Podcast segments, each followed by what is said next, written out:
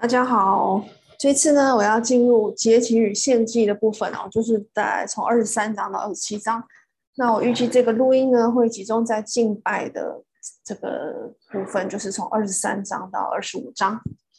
那我希望能够用比较精简的这个这个内容跟速度来进行。那所以，我们先进入利未记二十三章，它讲的是耶和华的节期。这边节期我们列出了八个。那我们先呃依序的来介绍一下这个呃节期的内容吧。第一个节期，等一下会有表格，我们会再做的复习啊，所以我们会再次复习来加深印象。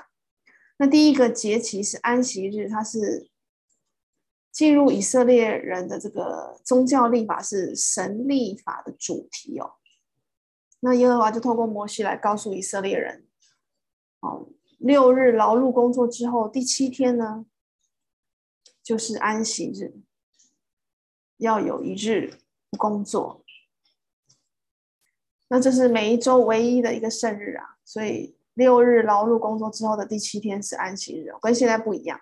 所以我们现在也不守这个第七天的安息日，我们今天现在是每一周的第一天是定为主日哦，就是我们敬拜神的日子，但是我们不守安息日。那这个是在摩西律法时期下他们所定的六日的工作之后，第七天要安息，然后要不工作。那第二个节期是逾越节啊，它可能是一个节日或者是一段节期啊。刚刚的安息日是一个节日，那逾越节是一个节日，它是在呃正月，就是犹太历的尼散月或者是亚比月。尼散月就是他们的一月，或者是亚比月他们的二二月的十四日举行。这是为了纪念这个以色列人呢，从埃及为奴之地蒙救赎。那逾越节的羔羊是基督的预表，基督是神的羔羊啊，我们逾越节的祭牲，他为我们流血，救赎我们脱离罪的奴役。那他并没有在创造的时候死去，却在时候满足的时候才死去啊。他这边讲的是耶稣嘛？哦，他的这个来到世上的目的，就是为了为我们流血牺牲，使我们的罪能够得到赦免。那第三个无效节就是一段节期了，这个节日的为期是七天，就是从逾越节后的那一天开始，就是尼散月，假设在一月的这个他们犹太历一月的第十五号，因为你看逾越节在第十四日嘛，所以。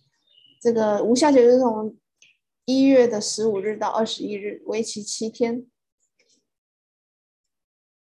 那在这个期间呢，犹太人必须把家中的所有面酵拿走。在圣经里面呢，酵就代表罪，也有人是念酵啊，发酵或发酵。台湾好像一般是念酵，中国那边是念酵。那酵代表罪，这个节日象征一种除掉怨恨和恶毒之酵的生活。一种以诚实、真正的无酵饼为特征的生活，在逾越节与无酵节之间，并没有时间上的推移。今天犹太人在这节期仍然吃无酵饼，这种饼称为 mazel。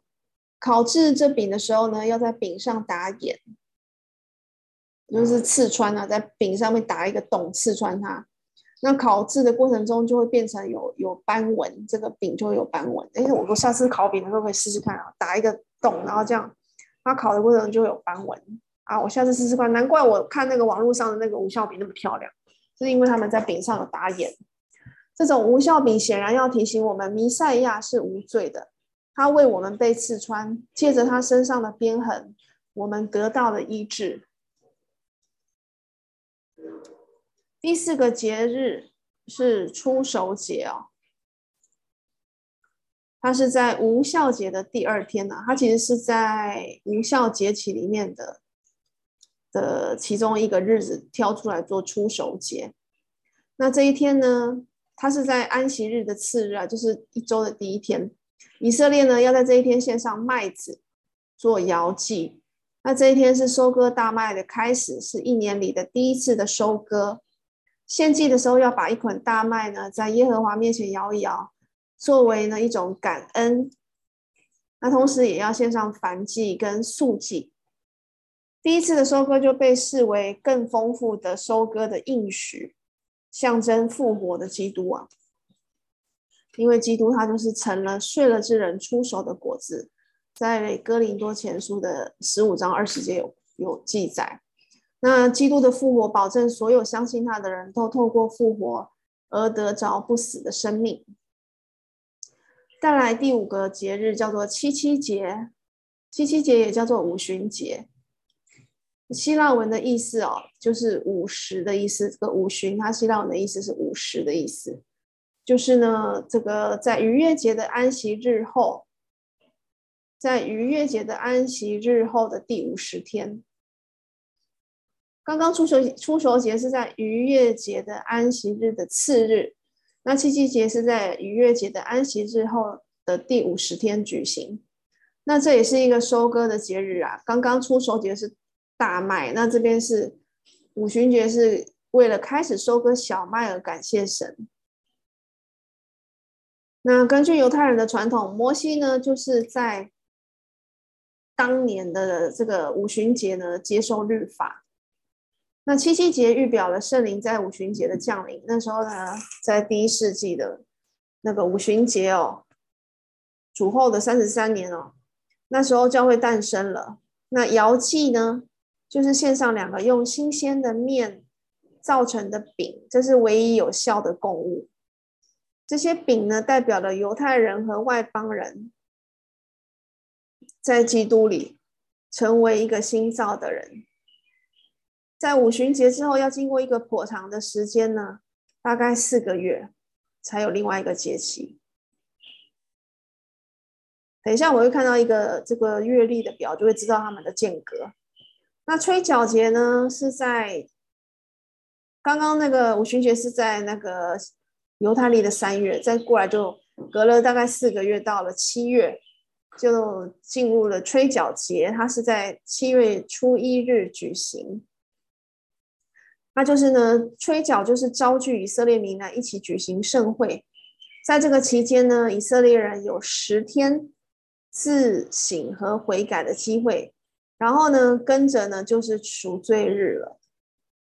吹角节与赎罪日预表以色列要重聚到应许地，然后有全国的悔改。这是犹太人新年的第一天哦，是希伯来文的意思是一年的年头。好，所以七月一号吹角节是一年的年头。再来进入一个最重要的节日，就是七月十日的赎罪节。这个我们在第十六章已经有详细的叙述了。那赎罪节呢，预示以色列人全国的悔改。那时候呢，一群有信心的渔民要归向弥赛亚，并且得到赦罪。这记载在撒加利亚书十二章第十节跟十三章第一节。几乎在每一节提到赎罪日的经文，神都重复不可工作的规定啊。在这一天呢，唯一忙碌工作的人就是大祭司。所以我们才要在第十六章把大祭司的那个那天工作的步骤总共十一个，我整理出十一个，啊然后呢，就是请大家能够把它记住。那耶和华加强不工作的命令是警告他们哦，如果违反的话，就会从民中把他们除灭。这个惩罚表明，我们的大祭司是我们取取得的救恩，并不是因为我们自己行所行的义啊，我们不是靠自己的工作来。来成就我们的义，来得到赎罪，并不是，而是因为大祭司他的牺牲，他的工作，使我们能够得到救恩。那除罪的事情不可以涉及人类的行为哦，因为基督和基督的工作才是永恒救恩的来源。基督和基督的工作才是永恒救恩的来源。那刻苦己心呢的意思，在二十七节。到二十九节，二十三章的二十七到二十九节指的是禁食。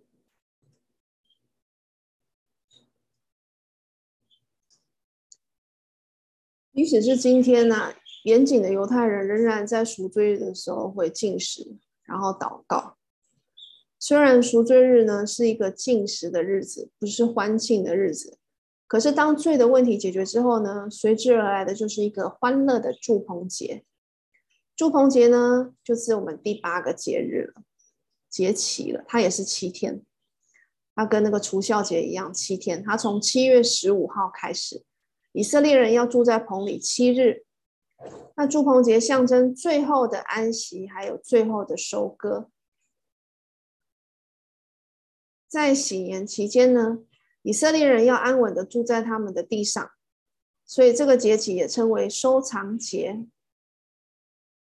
那犹太人的传统就是会筑起一个像棚一样的建筑物，然后在这个住棚节期的期间就会住在里面，然后提醒自己哦，他们曾经暂时住过的旷野，即使到今天呢，许多犹太人在这个节期都筑起这一种。打开顶盖，只有三边的茅舍，用树枝和秋果来布置茅舍，好提醒自己那是收割的季节。每一个有能力的人，每年都在这收割的节期呢，上耶路撒冷来。这个节期的圣殿崇拜，包括在仪式上倾倒西罗亚河、西罗亚池的水，那是象征祈求冬天的雨水。而正是在这个时刻。耶稣大声呼喊说：“人若渴了，可以到我这里来喝。”记载在约翰福音第七章三十七到三十八节。那在以色列的人的最后一个赎罪日之后呢，他们必再次的在耶路撒冷守祝棚节。记载在撒迦利亚书的十四章十六节。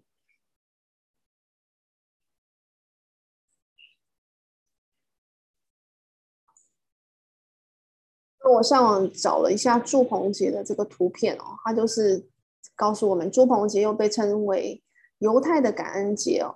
当时他们就庆祝秋天的丰收啊，在节日的这个七天，人们就住进这个简单的棚子里吃饭、祈祷、睡觉。那它的目的就是像刚刚讲的，是纪念犹太人的祖先走出埃及之后呢，在旷野中漂泊四十年居住棚屋的经历。当时是他们犹太历的。七月，那其实是我们阳历的，大概是九月，所以是秋天的时候。那在住棚节期间呢，我觉得还蛮欢乐的，就是家人在一起聚餐，学习妥拉。妥拉就是摩西五经嘛，创出利民生。那并在棚中呢就寝，哇，就是装饰帐篷，更是一家人呢一起参与的活动。搭建帐篷必须呢要用可抵御风吹的天然材料制成。棚顶呢需由生长于土地，从土地中被砍下且不呃不污染的这个材料制成，比如说树枝啦、谷物的茎叶啦、芦芦竹等，可以看到夜空，哇，很浪漫的。然后需要有两面完整的这个。墙还有一部分的这个墙面，一个部分的墙面。帐篷的附近你会看到装饰品，那小朋友会动手做一些蔬菜水果啦，制作艺术品挂在帐篷旁边，还有一些手工的这个挂毯啊、坚果啊、杏仁、桃子、石榴、葡萄汁等，哇，很欢乐，很很有趣。然后窑祭他有讲说。告诉我们怎样摇，可能是向前摇啊，面要面朝东，向前摇三下，向右摇三下，向左摇三下，再向上摇三下，向下摇三下。他摇的时候是摇那个植物啦，就是香椿，还有三种植物。这个细节我们就不说了啦，大概就是有一些植物，然后跟这个。果子还有三种植物绑在一起，什么桃枝、棕树枝等等，这样子，我觉得会小朋友应该会非常有趣。连我看到这个住棚节的这个这个装饰啊，这些摆饰啊活动，我都觉得非常有趣。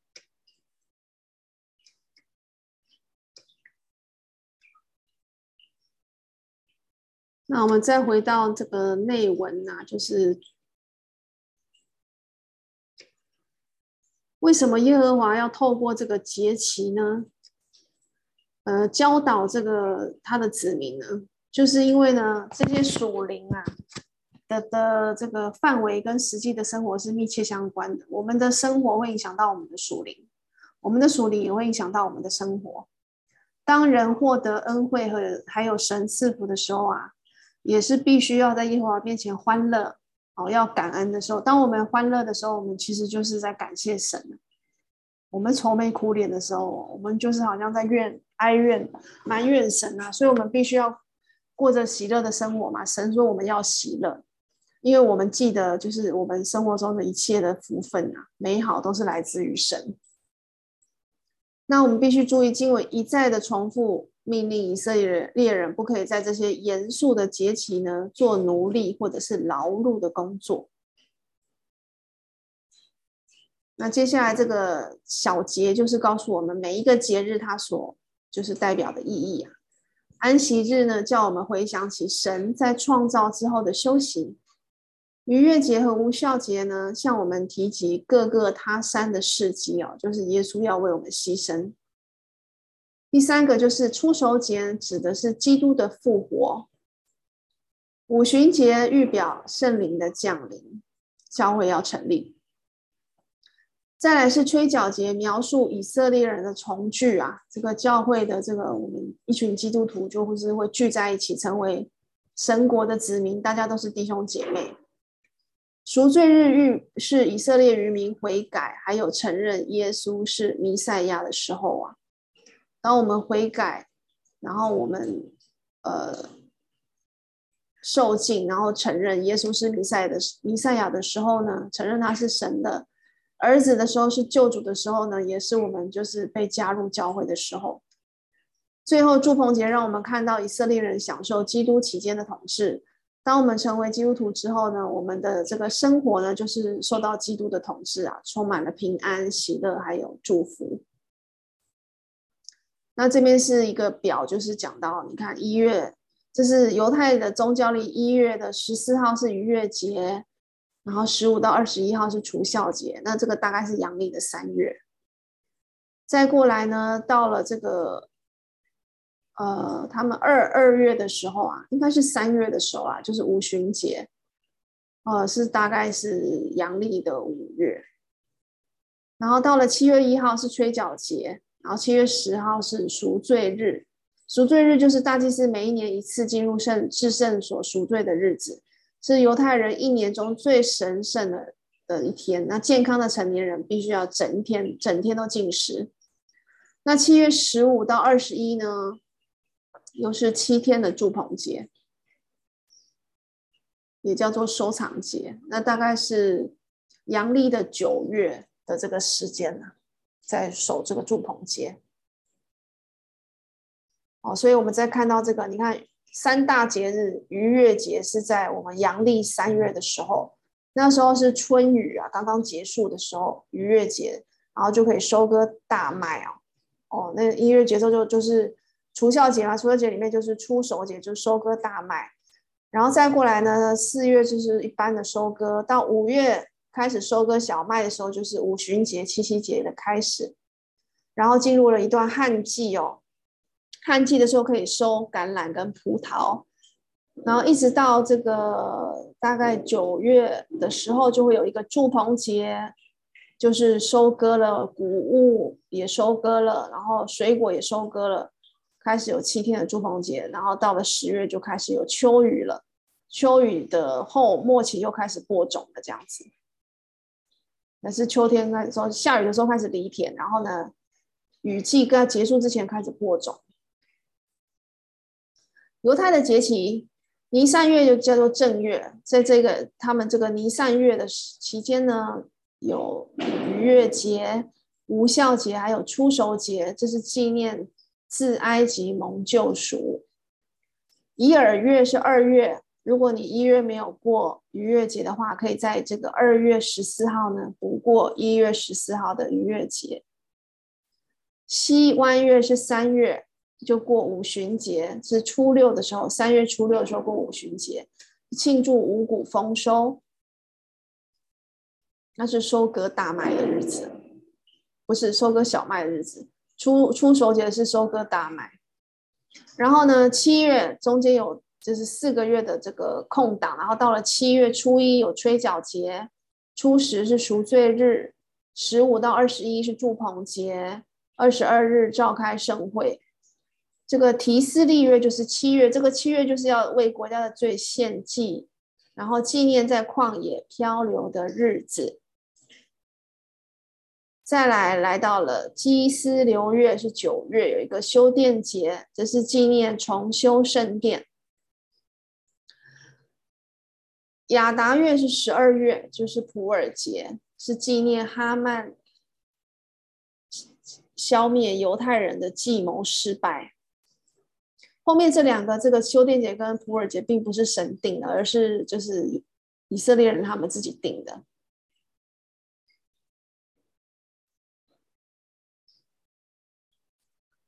那我们再来看一下，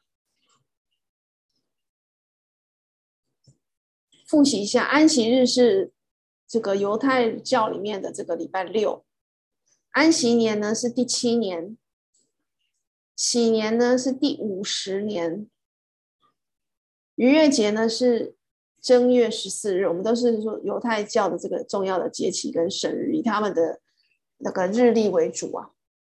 无效节是正月十五到二十一日，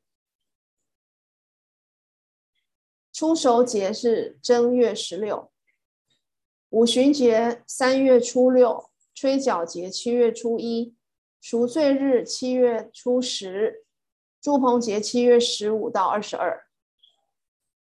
什么是修电节呢？修电节它又称光明节，又称烛光节、哈努卡节、马加比节等。它是纪念犹太人在马加比家族的领导下，从叙利亚塞琉古王朝国王安条克四世手上夺回耶路撒冷，并重新将耶路撒冷第二圣殿献给神啊。该节日呢，自西元前一百六十五年开始为犹太教所信守，那就是在九月的时候，祭司六月。好，接下来我们进入第二十四章。刚刚讲完了耶和华的节期，我们现在进入二十四章的二十四章的仪式和道德上的律例。刚刚是在讲每年的节期呢，可是这里呢提到的是每日和每周要在耶和华面前的执事。第一节到第九节告诉我们，以色列人要用捣成的青橄榄油使金晶。灯台上的灯呢，常常在耶和华面前点着。十二个饼要分成两行，摆在陈设饼的桌上，每逢安息日更换一次。这个都是讲是在会幕里面的要做的事情。第七节所提到的乳香呢，是属于耶和华的。当日的陈设饼拿去给祭司做食物的时候，乳香就要以火祭献给耶和华。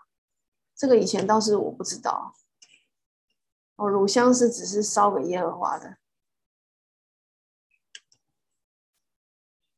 那第十节到第二十三节，我们看到呢，是一个穿插的事件啊，就是有一个以色列人妇人的儿子，那他的父亲是埃及人，他因为亵渎神被人用石头打死。这件事情的启示就是呢，律法对每一个住在以色列营中的人都是一样的。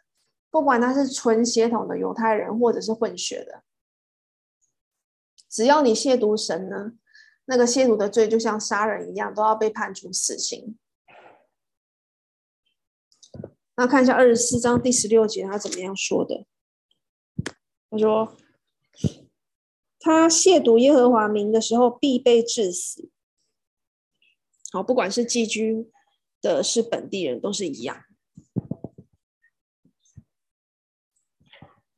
这个就是呃，在约翰一书的九章第七节有说到，我们有律法，按那律法他是该死的，因为他以自己为神的儿子哦。当时他们这些这个以色列人就去控告这个这个耶稣基督自称为神的儿子，说他是亵渎神。那他这个律法的来源就是从这个利未记二十四章的十六节来的。那还有就是说，从这件。事情，我们可以看到报应是律法的基本原则。我觉得这个对我来讲是很重要的一点，就是说做错的事情要更正。你柔和，嗯，你太过柔和、太过宽宽容啊，会使律法就不是律法了，你的律法就已经没有用了嘛，就是产生了这个使律法被人家讥笑啊。我们现在的时代很可很可怜，就是我们主张报复，可是却被所谓的人权主义、废死联盟嘲笑，说这个是不文明、不人道的。可是其实真正的人道是什么？真正的公义是什么？就是你做错的事情，你要更正，你要受到惩罚。你看，在摩西律法的时代哦，那个时候的惩罚跟做错的事根本不成正比啊！你说了一句亵渎神的话，你就要被处死。那其实报复性的惩罚，就是说以牙还牙，以眼还眼，这才是真真正的公义啊！不可多，不可少，就是要跟刑罚要跟罪行相符，才是公平的。现在很多人提倡所谓修复性的惩罚，修复性的惩罚其实有一个危险，就是说我们谁来判断？一个人可以恢复他原来的地位，回到社会呢？就是说我不要死刑，我就是让他有一种说法，就是说让他就是在可能在这个管束之下来做一些工作，来弥补他以前所犯的罪。可是他所做的那些事情，真的能够弥补一条人人命，他故意所伤害的人命的失去吗？这样真的是有公义吗？其实报复性的惩罚并不是代表不公义耶。我觉得这是一个轰然巨响，就是说，真正的公义其实是需要报复的，报应是律法的基本原则。做错事就是要惩罚，要更正。有时候你必须要报应，你必须要惩罚，你才能够达到更正的目的呀。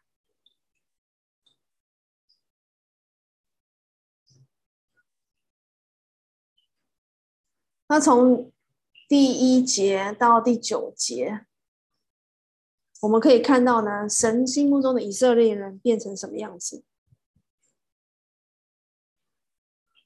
应该不是第一节到第九节，应该是说从第十节到第十六节。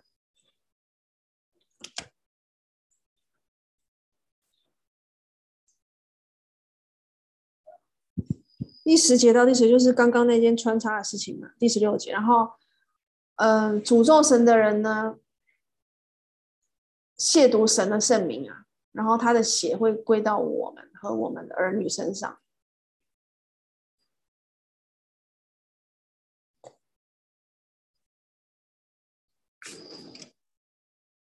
这个我查了一下，他就是预告了当呃日后这个犹太人他们就是要定死耶稣。我在马太福音二十七章二十四到二十六节。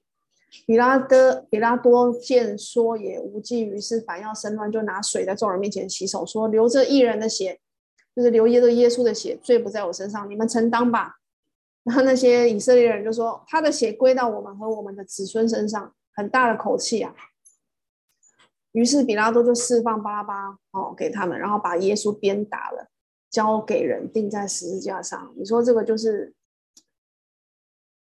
以色列人最终变成这副德行啊！他们原来是神的选民，可是最后却把神 所派遣的独生子，其实也就是神他自己，可定死在十字架上。你看这个人的这个罪恶是多么的大，又多么的可恶啊，多么的可怕！我们可能曾经是很爱神的人，忠心于神的人，我们感谢神，我们被神所救，可是却回头来要定死神啊！想到这个，就是觉得非常。非常恐怖啊！但是实际上这是活生生的，就是让以色列人就是展现在我们面前的。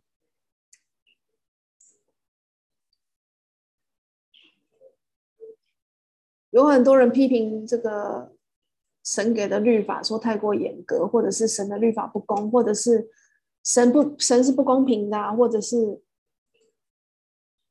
不信神，因为因为。因为人间有太多的混乱跟痛苦，可是我们常常，我觉得人常常搞不清楚，就是说，其实律法是完美的，神的律法是完美的。我是说在，这个新约律法的时代，我们守了这个基督的律法是是最完美的。可是你怎样去解释跟施行律法，那个是人的问题啊。当人没有按照神的律法去做、去去理解、去施行的时候，你要怪的是人还是神呢？还是神的律法呢？跟神有关系吗？这是我另外一个想到的层面了。接下来我们进入第二十五章的安息年与喜年了。我们要注意二十五到二十七章的法例啊，是耶和华在西乃山，而不是在会幕里交给摩西的，很特别啊。二十五到二十七，也许是作为一个，我也不懂为什么，也许是作为一个非常严厉的这个警告跟结论吧。所以从二十五章的安息年开始，到最后十一奉献的条例啊，是神在西乃山又跟人保持一段距离啊所说的。二十五章的一到第七节呢，讲到每逢第七年要守圣安息，田地不可耕种，要休耕哦，因为为了要使土地恢复生产的能力，那这是最佳的方法。所以休息是很重要的，不只是人要休息，土地也因此要。跟着休息。那在这这个第七年的安息年的时候啊，就算是掉落下来的那些农作物也不可以收割哦，反而是就是供给以色列民做食物，任由众人自由取用。哇，这很棒啊！就是第七年掉下来的那些蔬菜、水果什么的谷物，通通都是自由取。那这是神的恩典啊，要使百姓记住，那神管理一切。也供给他们所需的一切，就好像在伊甸园一样哦，那种美妙的这个光景啊。二十五章八到十七节，那第五十年呢是安息年，也是安息年，但是也称为喜年，因为它是第五十年。那喜年是在第七个安息年的周期之后呢，从赎罪日那天开始。喜年是从哪里开始算？是从第七个安息年啊，是在七个安息年的周期之后，从赎罪日那天开始，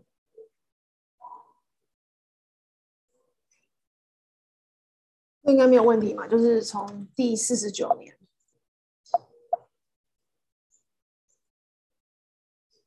第四十九年的这个周期之后呢？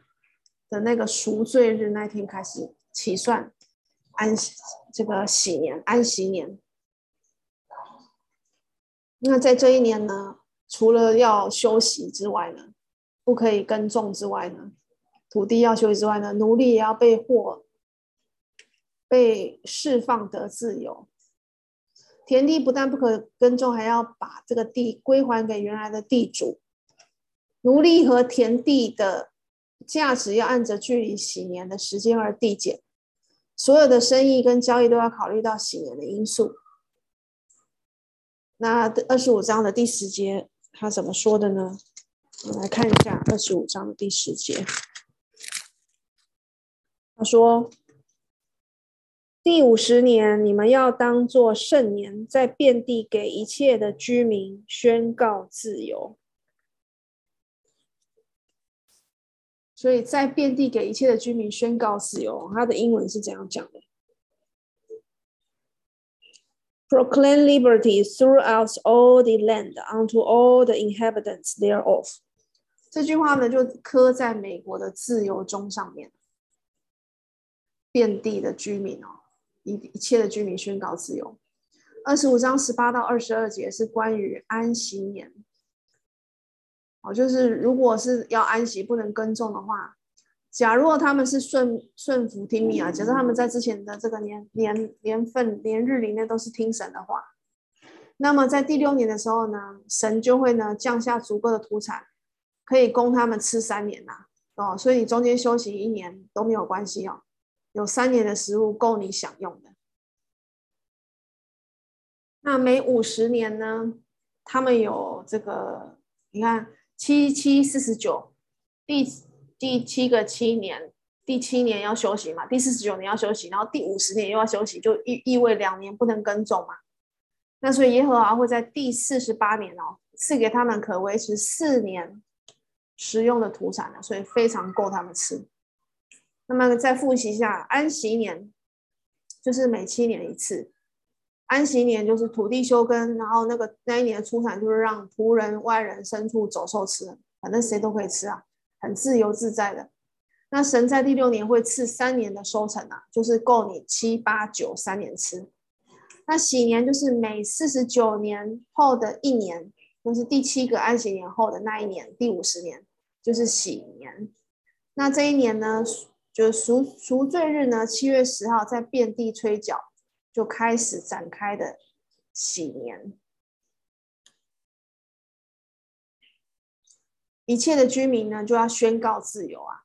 被卖为奴的同胞呀，要获得释放；被卖的祖产要归还啊，个人就是归回自己的地业啊，重新又开始哦，真的是很美好的一个画面啊！所有的地跟所有的人都得到自由啊！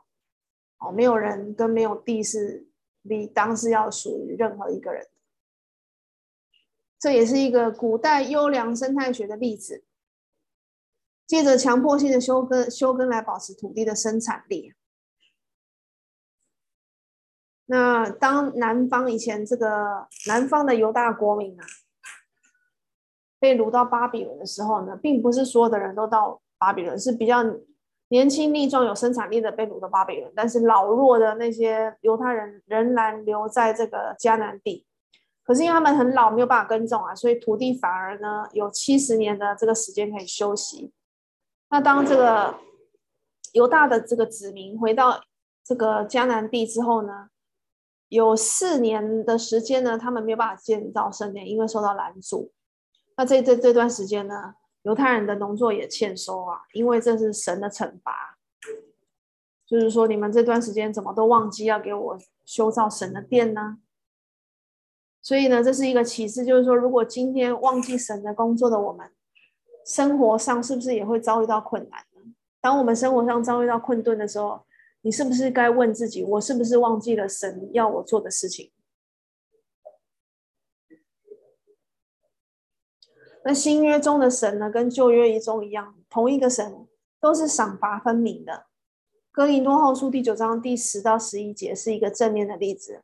他说：“那个赐种给撒种的，赐粮给给人吃的，必多多多加给他种地的种子啊。”叫他们凡事富足，可以多多施舍。所以，我们是不是有乐意的帮助人，然后乐意的跟人分享我们所拥有的呢？我这点还是在克服中，就是我是否愿意跟人家分享神的恩典？我分享的越多，神就会给我越多啊。使徒行传第五章呢？呃，亚拿尼亚跟撒非拉就是一个不好的这个负面的例子，因为他们因为欺哄圣灵而死。还有启示录第三章的老底嘉教会不冷不热，还有撒狄教会行事不完全啊，哦，他没有就是在神的话语上在光明中行，所以都被神指责。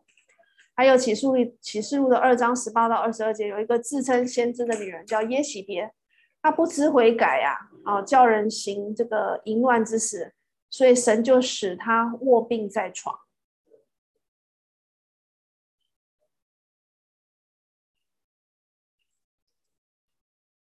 翻到启示录第二章啊，第十八到二十二节，我看到这个第二十节，就是他就是指责那个推雅雅。拉教会，他说：“你容让那自称是先知的妇人也许别教导我的仆人，引诱他们行奸淫，吃祭偶像之物。我曾给他悔改的机会，他却不肯悔改他的淫行。看呐，我要将他病卧在床。那些与他行淫的人，若不悔改所行的，我也要叫他们同受大患难。哦，甚甚至还说，呃，我要杀死他的党类。哦，原文是女儿女，叫众教会知道我是那查看人肺腑心肠的，并要照你们的行为报应你们个人。这些都是很、很、很、很直接的提醒。二十五章二十三到二十八节告诉我们，地可以买卖，可是却不是永远永久的，因为耶和华才是拥有者，耶和华才是这一切，哦，土地的真正的拥有者，他才是真正的主人，他才是地球真正的主人。那赎回土地有三种方法，就是你归还给原来的犹太人的这个地主的三种方法。第一个就是至近的亲属可以把卖地者。可以为卖地的人把地赎赎回来啊，买回来。哦，你你跟他很亲的亲属，你可以帮他赎买回来。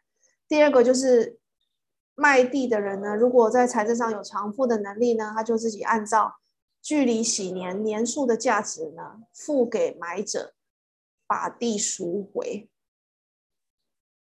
第三个方法就是到了禧年，土地就自动归还给原来的拥有者。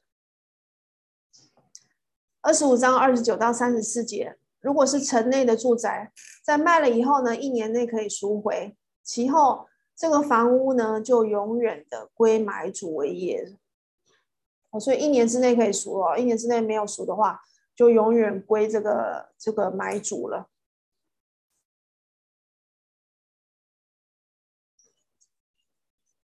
那这些细节，那还有就是说，利未人在所得之业。所得为业的城邑里的房屋，随时就可以赎回哦。利未人他有一个特权哦，然后分配给他们的郊野之地却不可卖，因为这个是他们永远的产业。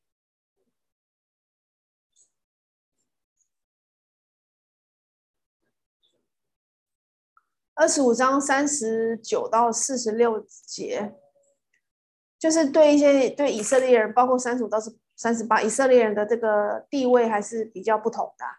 像是一个贫穷的以色列人，如果呢不能够因因为还不能够还债，然后把自己卖给犹太人的债主，债主不可以把他当奴隶啊，就是要反而把他当成雇工一样，而且要在禧年把他释放。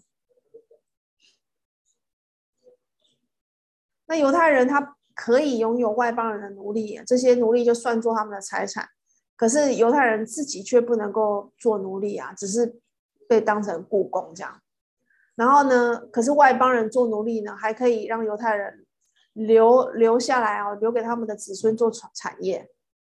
但是犹太人本身不能当奴隶啊，犹太人就是一个特殊的一个身份，在当时摩西律法下。那在四十七到五十四节，犹太人若把自己卖给住在他们中间的外邦人，他随时可以被赎回而得自由，赎价就按就。按着到禧年的这个年数来计算，赎回这犹太人的亲属可以把他当做雇工，直到禧年为止。如果没有亲属把他赎回，那到了禧年，他就自动恢复自由之身。所以，我们看到神的律法中呢，其实他是把奴仆呢，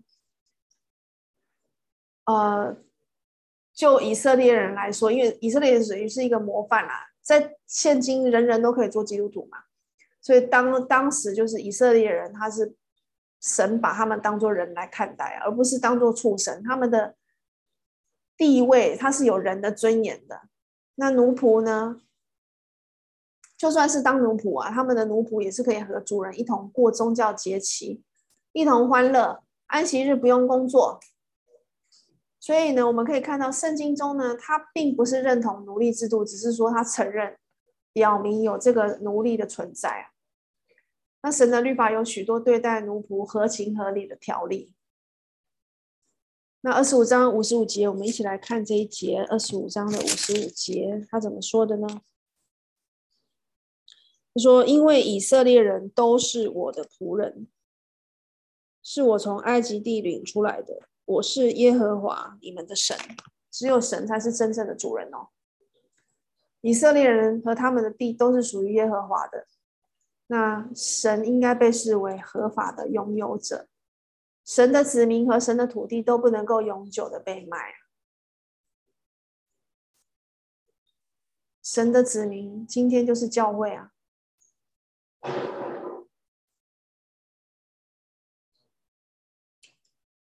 神的土地，今天教会没有一个固定的居所啦，但是就是神的子民呢，教会被召的这群人是自由的，因为他们不属于任何人，他们就是属于神，所以在做神的儿女是真正的自由的，因为我们的主人，唯一的主人，真正的主人就是我们的父神，是何等美好。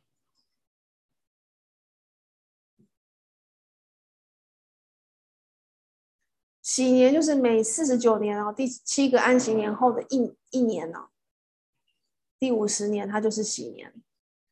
那一切的居民宣告自由，被卖为奴的同胞或释放，被卖的祖产归还，个人归回自己的地业。当年不可耕种，不可收割储藏，但是可以直接吃自己生的土产。